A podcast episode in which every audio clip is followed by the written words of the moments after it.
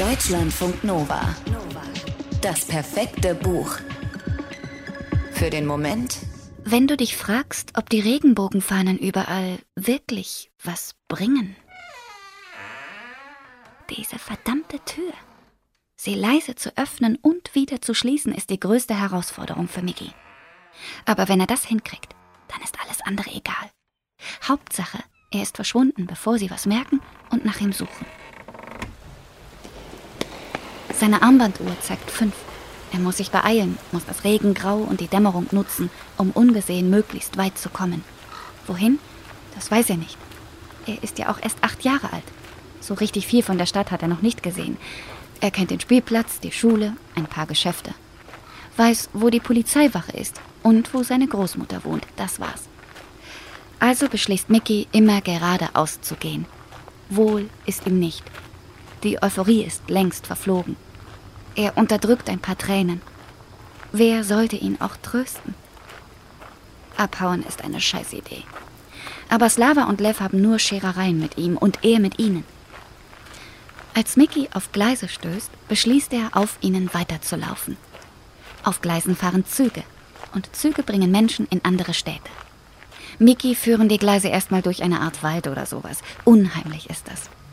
Da überlegt Mickey doch, umzukehren, aber dann erinnert er sich an den heftigen Streit, an die schlimmen Wörter, die er geschrien hat, an Levs Schlag und geht weiter. Plötzlich packt ihn jemand an der Schulter. Das war's, denkt Mickey. Die Polizei hat mich gefunden. Aber es ist nicht die Polizei. Ein fremder Junge fährt Mickey an. Bist du verrückt? Der Junge reißt Mickey von den Gleisen. Das ist gefährlich. Es ist nur eine von vielen kurzen Begegnungen in Nikita Frankos Romandebüt Die Lüge. Eine, die zwar ein ganzes Kapitel lang ist, aber für den Gesamtverlauf der Geschichte eigentlich nicht wichtig. Eigentlich. Mickey wird diesem Jungen im Laufe der Geschichte zwar nie wieder begegnen, aber er wird ihn auch nicht wieder vergessen. Dieser fremde, namenlose Junge, vielleicht 15 oder 16 Jahre alt, gibt Mickey seine Jacke, redet ihm gut zu, tröstet ihn und bringt ihn schließlich zurück nach Hause.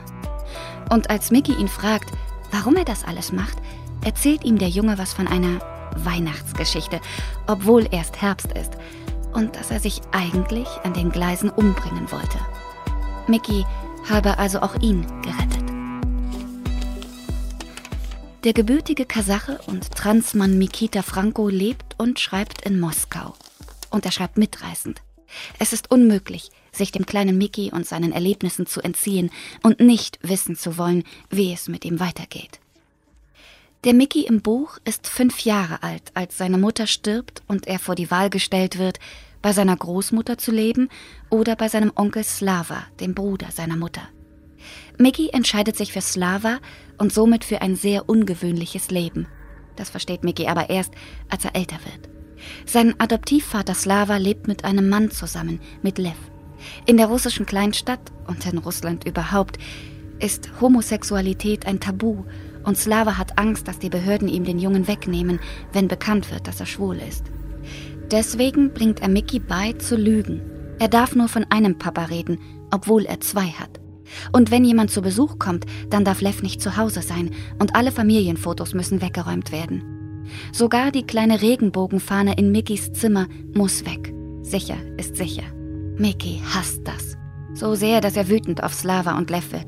Obwohl er beide sehr lieb hat. Aber was kann er dafür, dass sie schwul sind und das verstecken müssen? Warum darf er nicht ganz normal leben? Warum können sie nicht einfach ganz normal sein, so wie andere Eltern auch? In Mickey keimen böse Gedanken, homophobe Gedanken, für die er wiederum sich selbst hasst. So will er nicht denken. Er kämpft mit Selbstzweifeln und mit diffusen Ängsten. Er lebt in zwei Welten und die passen nicht zusammen. Welche davon ist seine? Und welcher ist sein Weg? Er verzweifelt immer mehr. Er will sterben. Doch dann beschließt er, etwas zu probieren. Er beginnt, sein Leben aufzuschreiben und online zu veröffentlichen. Und da ist er. Sein Weg. Deutschlandfunk Nova. Das perfekte Buch.